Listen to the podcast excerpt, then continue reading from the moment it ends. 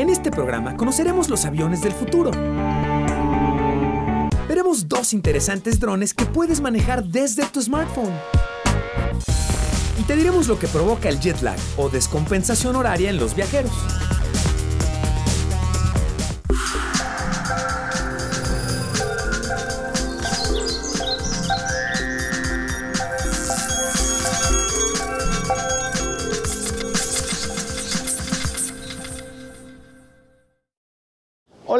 Bienvenidos. Hoy, en nuestro primer día de clases como técnicos en aeronáutica, nuestra primer práctica será en una pieza muy importante. Por supuesto, se trata de este jet que es la estrella del lugar. Hoy transmitimos Factor Ciencia desde el hangar del Centro de Estudios Científicos y Tecnológicos Miguel Bernard del IPN, mejor conocido como el CECIT 2. Este jet es uno de los cuatro que fueron donados por la Procuraduría General de la República al Politécnico para montarlos en diversas escuelas como una herramienta invaluable del estudio de la aeronáutica. Bienvenidos a Factor, comenzamos.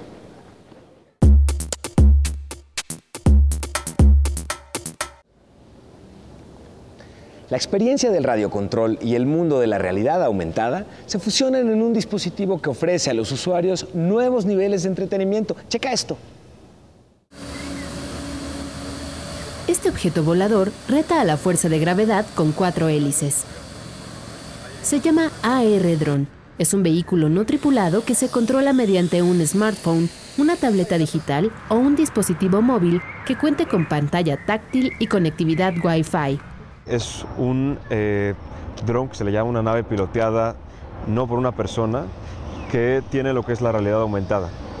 La realidad aumentada combina eh, la diversión, digamos, de un videojuego con la vida real.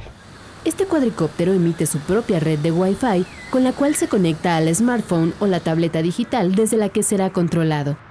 Una vez que se establece el vínculo, el usuario puede ver en tiempo real lo que están detectando las cámaras del dron mientras vuela. Además, se pueden experimentar distintos escenarios de realidad aumentada. Es que cuenta con cámaras tanto frontal como, como en la parte inferior que detectan patrones de piso, colores y otros equipos. Entonces puedes jugar interactivamente con alguien más, por ejemplo con juegos de combate o juegos, digamos, de disparos o carreras. Con sensores de movimiento, distancia y posición, este aparato puede mantenerse estable casi de manera automática, lo que permite que su manejo sea intuitivo y fácil. El equipo despega automáticamente, con un solo toque despega y se estabiliza a cerca de 80 centímetros de, del piso. Consta de cuatro motores independientes, cada uno tiene fuerza independiente o torque que, se mueve dependiendo de la fuerza del viento o, o, la estabilización del mismo equipo. Cuenta con las dos cámaras, la cámara inferior junto con los dos sensores ultrasónicos genera lo que es la estabilidad. Este es un nuevo concepto de entretenimiento que se vale de la tecnología para combinar el mundo de los videojuegos con la realidad a través de un dispositivo móvil.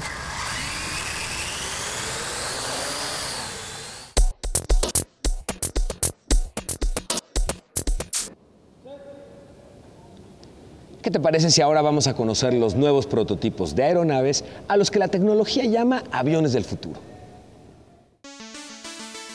Todavía no se puede tocar, pero ya da de qué hablar y genera grandes expectativas.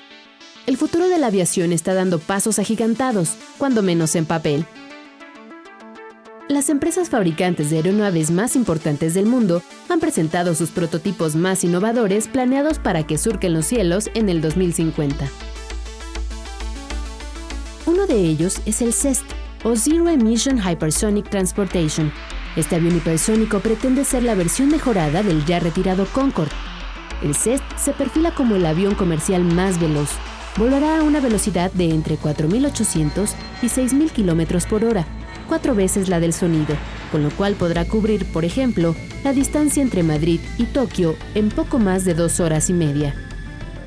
Podrá transportar un máximo de 100 pasajeros, y no será contaminante, ya que los turborreactores para su despegue funcionarán con combustible a base de algas. Por otro lado, la empresa Airbus presentó un avión con el que asegura que la experiencia de volar será completamente distinta a lo que conocemos. La estructura de esta aeronave tratará de imitar el esqueleto de los pájaros. Será de materiales ligeros pero de gran dureza. Contará con múltiples beneficios y comodidades interactivas para los pasajeros durante el vuelo, como por ejemplo un juego de golf virtual o reponer energías en un asiento revitalizante, mientras contemplan una espectacular vista del cielo, ya que la cabina del avión tendrá techo transparente. Aunque aún estamos lejos de ver ambos prototipos en funcionamiento, mucha de esta tecnología ya puede ser incluida en los aviones de hoy en día.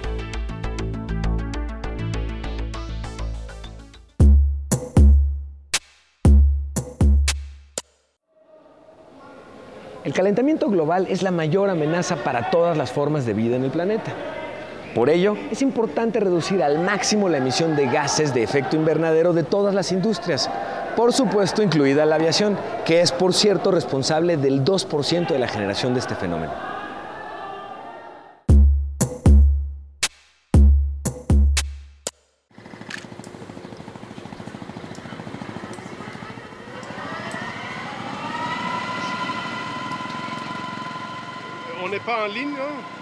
Este avión, propulsado completamente por la energía del sol, rompió un récord.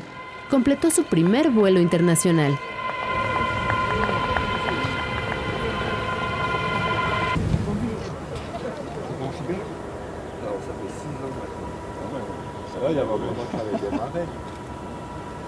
El trayecto comenzó antes del mediodía en el aeropuerto de Ginebra, en Suiza, y culminó en Bruselas, Bélgica. La aeronave Solar Impulse se elevó a 3.700 metros y avanzó a una velocidad de entre 40 y 70 kilómetros por hora. Tiene una envergadura de 64 metros y pesa 1.6 toneladas. Es propulsada con 12.000 paneles fotovoltaicos que generan electricidad almacenada en cuatro baterías. Fue ideada por el astronauta suizo Bertrand Piccard hace 11 años. Realizó su primer vuelo de prueba el 7 de abril del 2010. En julio del año pasado completó su primer viaje nocturno. Cruzó en la oscuridad la región de los Alpes hasta que la sorprendió el sol.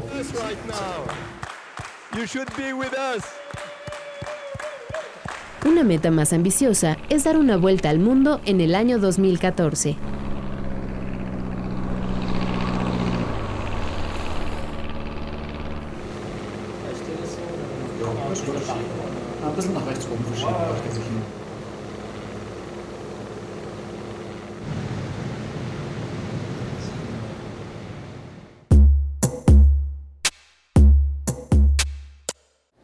Para disminuir la llamada huella ecológica de los aviones, es importante que experimenten cambios radicales en sus tecnologías, en sus motores y sobre todo en el combustible que utilizan.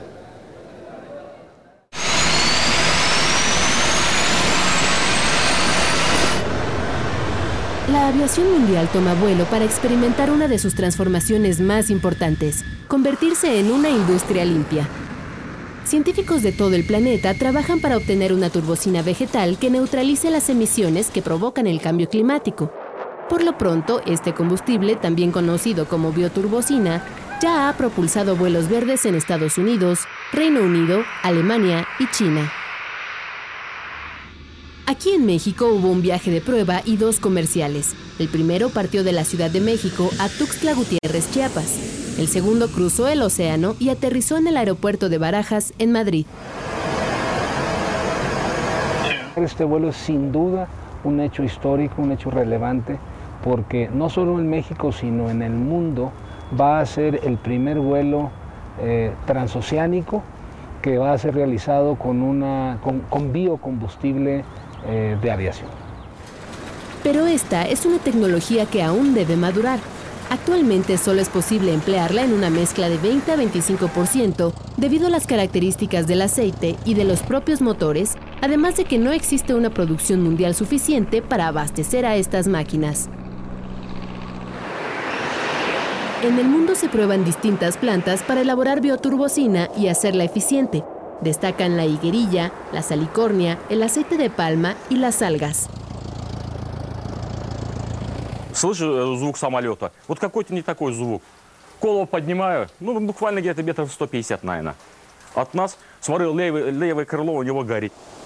En el caso de nuestro país, la mayor apuesta es por la jatropa, también conocida como piñón. Crece en zonas tropicales y suelos áridos, lo que significa que podría producirse a gran escala sin poner en riesgo el cultivo de alimentos. Actualmente, los plantíos más numerosos se localizan en Chiapas. Sin duda podría, ascender fácilmente a las 200.000 hectáreas sin, problema, considerando únicamente aquellas superficies, eh, eh, vuelvo a repetir, eh, de, de, pastizal o aquellas superficies de agricultura muy marginal. Estos esfuerzos encaminan a nuestro país a ser un importante productor de bioturbocina, la cercanía con el enorme mercado de los Estados Unidos, que es la aviación más grande en este planeta, lo que le da a México una posición geográfica privilegiada para convertirse en una gran potencia en la producción de biocombustibles en un escenario de mediano plazo. Pero es un camino largo de recorrer. En la actualidad, los biocombustibles se hacen cargo del 0.16% de la energía mundial y se espera que para el 2015 apenas 1% de los aviones sea alimentado con esta turbocina limpia. Será hasta el año 2050 cuando la proporción crezca a 50%.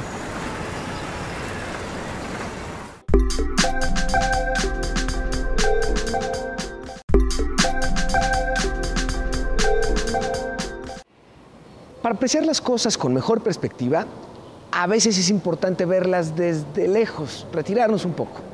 Sin embargo, a raíz de que la humanidad tiene la capacidad de volar con diversos tipos de naves, ahora podemos incluso ver las cosas desde arriba. Por ejemplo, con una esfera voladora como la que te presento a continuación.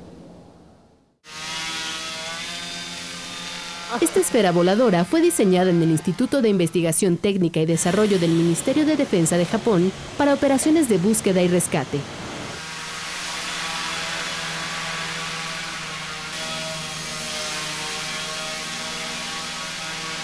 近での、え災害での、え活用などやあとはあの対テロもしくは市街地戦などでの、え活用が、え可能性としては挙げられると思います。Le llaman objeto circular volador futurista y en él se aplicó la tecnología militar y de aviación más avanzada. Es operado mediante un control remoto. Tiene 42 centímetros de diámetro. Puede flotar en el aire alrededor de 8 minutos y volar a una velocidad de 60 kilómetros por hora mostrando imágenes en vivo de lo que capta. Para moverse y mantener el equilibrio, utiliza una serie de hélices y aspas internas. Fue elaborada con componentes de fibra de carbono y paneles de estireno para hacerla superligera. Solo pesa 340 gramos. Su motor es alimentado por tres baterías de polímero de litio. Por su diseño, posee grandes ventajas. 丸い形ですと、えー、あらゆる姿勢で着地できて着陸が簡単になるということと、えー、地上回転移動できるという点が、えー、従来になかった飛行機かなと思います。Los inventores de esta esfera la diseñaron especialmente para llegar a lugares de difícil acceso para humanos e incluso para otros vehículos voladores. El prototipo se realizó en 16 meses y requirió de una inversión de 1.360 dólares.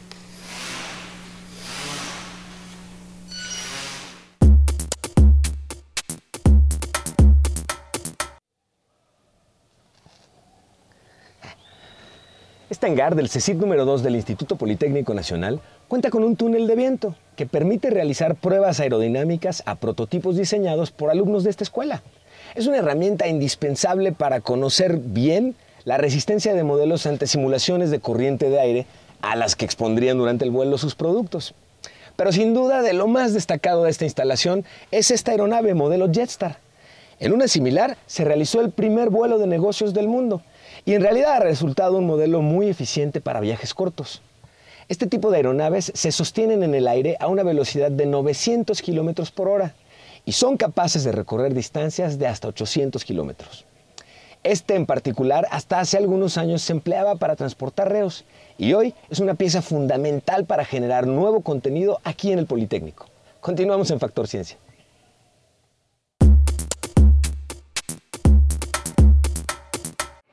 Con este software se puede planear un aeropuerto desde cero o hacer modificaciones en los itinerarios de las aerolíneas. Fue diseñado por ingenieros en aeronáutica del IPN.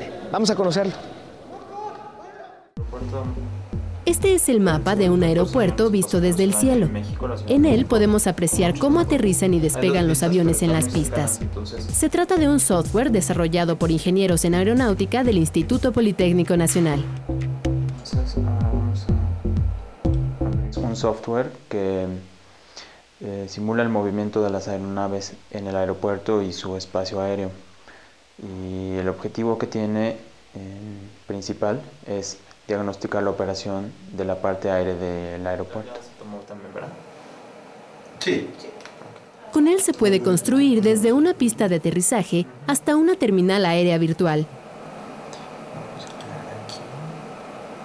Además, se pueden simular modificaciones en la frecuencia de vuelos, las condiciones ambientales, el tipo de vuelos comerciales o privados, entre otras cosas. El software permite la creación de un aeropuerto virtual a partir de su vista aérea desde Google Maps, lo cual lo hace muy sencillo de usar. Para hacer sus predicciones, el simulador funciona con algoritmos complejos y matemáticas de programación que le permiten calcular cómo se mueven los aeroplanos en la nueva infraestructura. No es como en las calles que el sentido de las calles está definido. En el aeropuerto todos pueden pasar por todas partes. Entonces hay que generar algoritmos que controlen que no vaya a haber saturación en ciertos puntos o que no se vayan a encontrar aeronaves en sentido opuesto en un mismo instante. El objetivo de este programa de cómputo es que los administradores de aeropuertos puedan ensayar en un mundo virtual las modificaciones que piensan hacer en un aeropuerto real y se aseguren así de tomar las mejores decisiones. Y tenemos una propuesta formal del aeropuerto de Tocumen, Panamá, para adquirir el simulador y pues también por supuesto estamos eh, buscando que, que, los grupos aeroportuarios mexicanos se conviertan en nuestros clientes.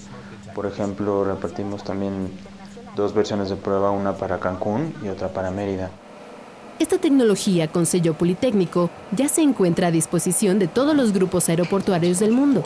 En el futuro los desarrolladores harán que el simulador incluya información de los pasajeros y sus vuelos para hacer un software más robusto y funcional.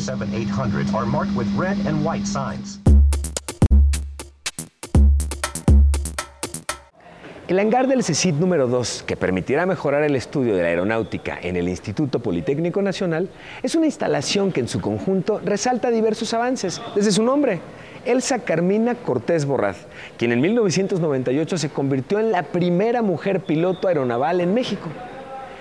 En este lugar es también posible apreciar avances en términos de tecnología.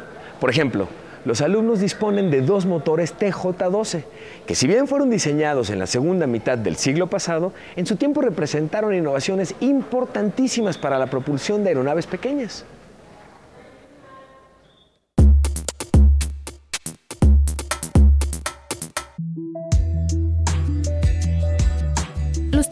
En estaciones de trenes o aeropuertos podrían ser más interesantes cuando las unidades Sleepbox, diseñadas por arquitectos e ingenieros rusos, comiencen a ser instaladas en las terminales.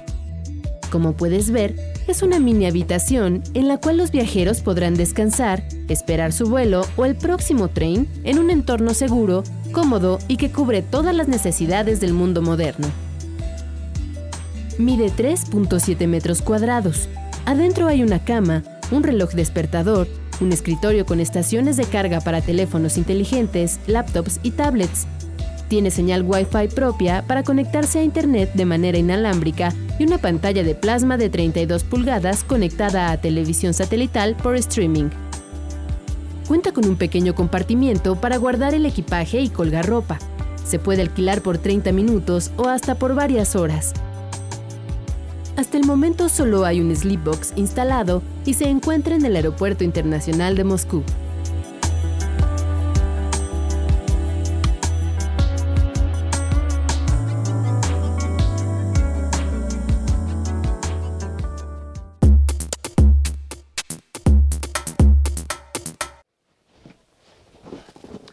Viajar en avión largas distancias, atravesando varios usos horarios, puede traer consecuencias a la salud. Vamos a ver esta nota. Una persona viaja a través de las zonas horarias de la Tierra, el día o la noche se hacen más largos o más cortos. El resultado es que al llegar a su destino, el reloj interno del viajero no coincide con el horario del lugar al que llega. Esta descompensación se conoce como jet lag. Cuando uno viaja a Europa, por ejemplo, llega uno con un desfase temporal de aproximadamente seis horas. Y el organismo tarda en acoplarse al nuevo horario aproximadamente entre 8 y 10 días. Durante estos días, la persona que sufre jet lag experimenta síntomas muy desagradables. Desde el punto de vista clínico se considera un síndrome. Es un síndrome caracterizado por una serie de trastornos de la salud, principalmente trastornos del sueño, trastornos digestivos, trastornos eh, de concentración cuando es por primera vez o forma aguda. El fenómeno del jet lag surge cuando en la vida moderna los vuelos comerciales se hicieron más comunes. El investigador de la UNAM, Manuel Ángeles, ha estudiado este fenómeno en ratas de laboratorio para buscar la forma de contrarrestar sus efectos. Entre otras cosas, sugiere que los horarios establecidos de alimentación pueden ayudar a aminorar el jet lag, incluso mejor que los medicamentos que actualmente se usan. Que lleguen a comer a la hora en la que se come, en el lugar a, donde, va, a, donde viajan. Importando a la hora que, que, sea, porque muchas veces llegan con este trastorno de sueño y en vez de comer se duermen. Entonces, si hicieran el esfuerzo de comer a la hora que comen en Francia, por ejemplo. Recomienda que las personas que se someten crónicamente al jet lag, como pilotos y azafatas, tomen medidas para sincronizar sus relojes biológicos con el fin de evitar daños a su salud payers deberán permanecer apagados durante el vuelo. Verifique que su equipaje de mano esté guardado, cinturón de seguridad debidamente ajustado, respaldo.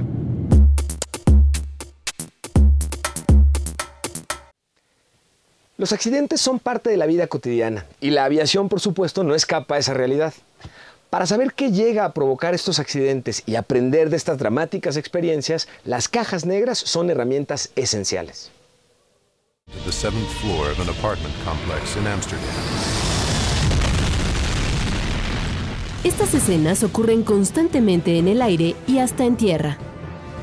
Para determinar cómo ocurrieron estos accidentes, los aviones cuentan con cajas negras. Son grabadoras de datos de vuelo que mantienen un registro fiel de todo lo que ocurre en la cabina. Fueron inventadas en Australia por David Warren en 1957 por encargo de la Real Fuerza Aérea Británica, después de que dos aviones DC Comet estallaron durante su recorrido sin causa aparente. Los primeros aparatos eran de color negro y grababan en cinta magnética todo lo que se decía dentro de la cabina de los pilotos.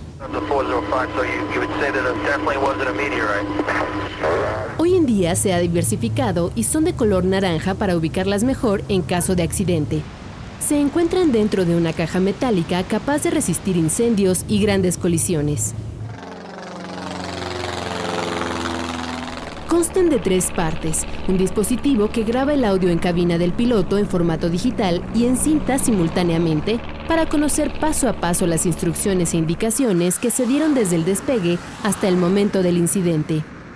Una segunda unidad se dedica a llevar el registro de los instrumentos de vuelo y presenta un reporte de cada interruptor que fue accionado, en qué secuencia y en qué momento del vuelo, así como la forma en que los pilotos llevaron el timón para saber si se trató de un error humano. Finalmente, una tercera unidad se dedica a monitorear 88 parámetros dentro del avión, entre ellos el funcionamiento de las turbinas, gasto de combustible, presión externa e interna y temperatura. Debido a lo valioso de la información que contienen, están construidas con materiales que pueden resistir impactos directos a 310 km por hora y una presión equivalente a 3.400 veces la gravedad de la Tierra. Además, soportan incendios, presión marítima de hasta 450 kilogramos por pulgada, así como la filtración de líquidos.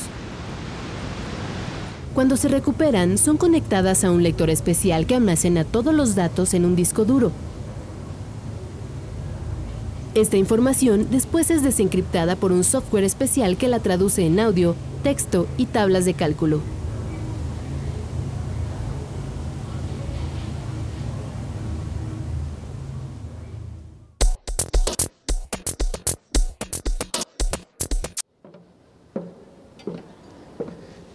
Seguimos investigando lo que ocurre en el mundo de la ciencia y la tecnología. Espero que este programa en el que hemos hablado acerca de la innovación, ciencia y tecnología alrededor de la aeronáutica haya sido de tu agrado. ¿Qué quieres tú ver en el programa? Platícanos en arroba Factor Ciencia en Twitter. Yo soy Emilio Saldaña y nos vemos en el próximo Factor Ciencia.